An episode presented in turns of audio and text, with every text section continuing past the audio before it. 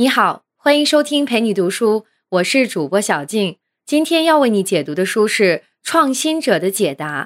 下面我们会用大概十五分钟的时间，简单的介绍一下这本书。《创新者的解答》这本书作者是大名鼎鼎的克莱顿·克里斯滕森。克里斯滕森是美国哈佛商学院的教授，他在哈佛教书前有十五年的管理和创业经验，因此。他写的书不仅能一针见血地指出企业面临的问题，还能指出大企业面临的创新者窘境，并给出解决问题的药方。也就是《创新者的解答》这本书里说的：小企业如何颠覆大企业，大企业如何自我革新。《创新者的解答》和《创新者的窘境》是姊妹篇，都是创新管理大师克里斯滕森的代表作。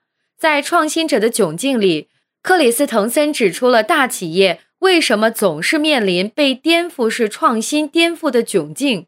在这本《创新者的解答》里，克里斯滕森给出了实施颠覆式创新的方法。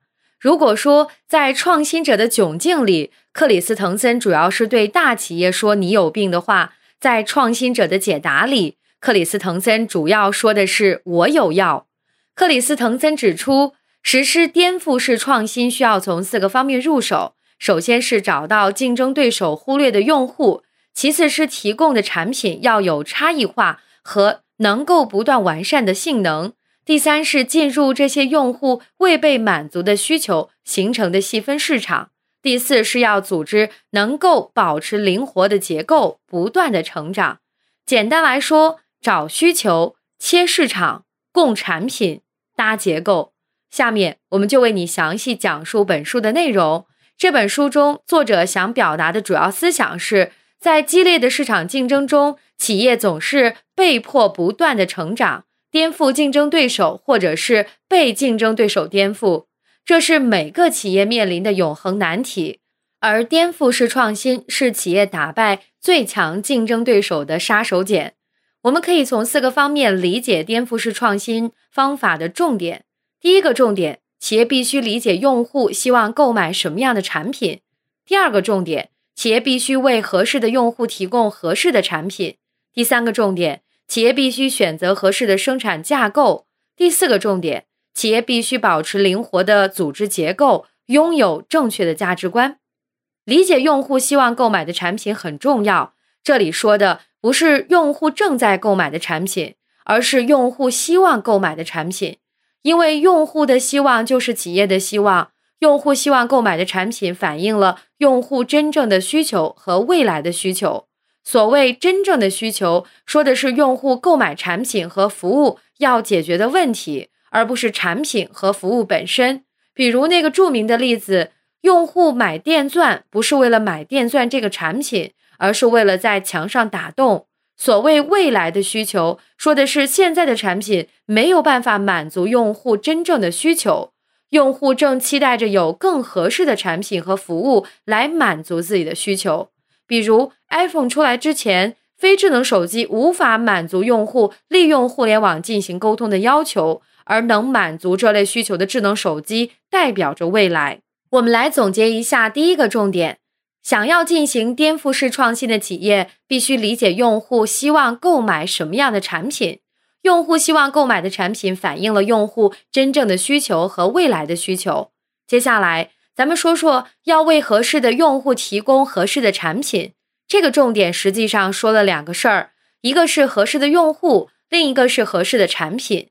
先看谁是合适的用户，这其实和本书第一个重点有关。合适的用户是正在寻找解决方案的用户。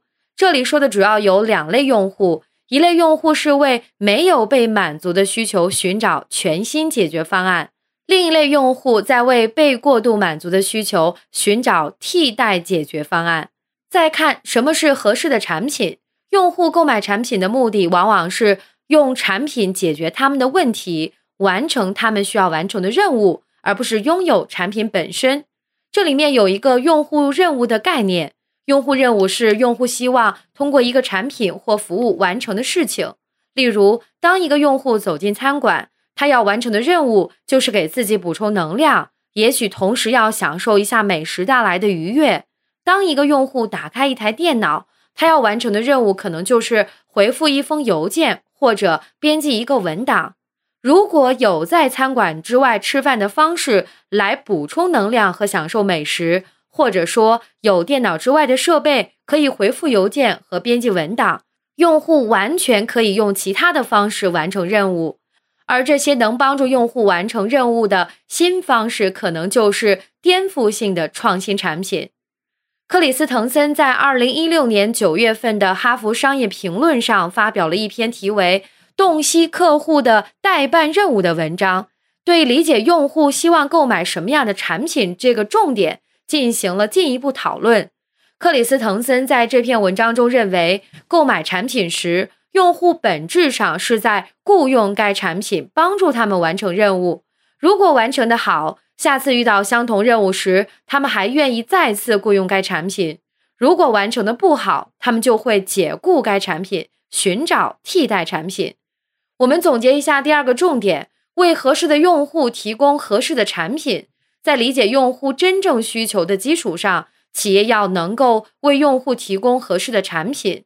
合适的用户有两类：一类用户在为没有被满足的需求寻找全新解决方案；另一类用户在为被过度满足的需求寻找替代解决方案。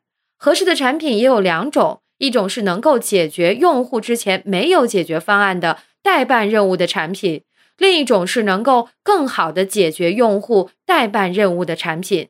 上面为你讲述的是本书的第二个重点。为合适的用户提供合适的产品。接下来，咱们说说应该选择合适的生产构架，在市场竞争中占据有利地位。企业在找到合适的用户和合适的产品需求后，要做什么？当然是想办法结合合适的用户，提供合适的产品了。克里斯滕森说，企业要想有竞争力，就要选择和用户需求相匹配的生产构架。用户需求分为两类，一类是没有被满足的需求，需要全新解决方案；另一类被过度满足的需求，需要替代解决方案。克里斯滕森认为，在需要全新解决方案的情况下，整合型生产构架更合适；在需要更高效的替代方案的情况下，模块化生产构架更合适。纵观产业发展的历史。采用整合型生产构架的企业和采用模块化生产构架的企业，总是你方唱罢我登场。这两类企业一起推动了产业的进步和产品的创新。例如，个人电脑行业就经历了从 IBM 的整合型生产构架，到惠普、戴尔的模块化生产构架，又到苹果的整合型生产构架的发展过程。在这两种生产构架中，很难说一种比另外一种更好，就像很难说专业化人才比综合型人才好，或者综合型人才比专业化人才好一点。到底要采用哪种生产构架，主要取决于在第一个重点和第二个重点中讲到的用户需求和产品特点，也取决于我们将在第四个重点中讲到的组织能力。我们总结一下第三个重点：选择合适的生产构架，在市场竞争中占据有利地位。模块化生产适合在消费者需求被过度服务、消费者在寻找更经济的替代方案的情况。和模块化生产相对应的是整合型生产，这种形式更有利于进行突破性创新，满足用户未被满足的全新需求。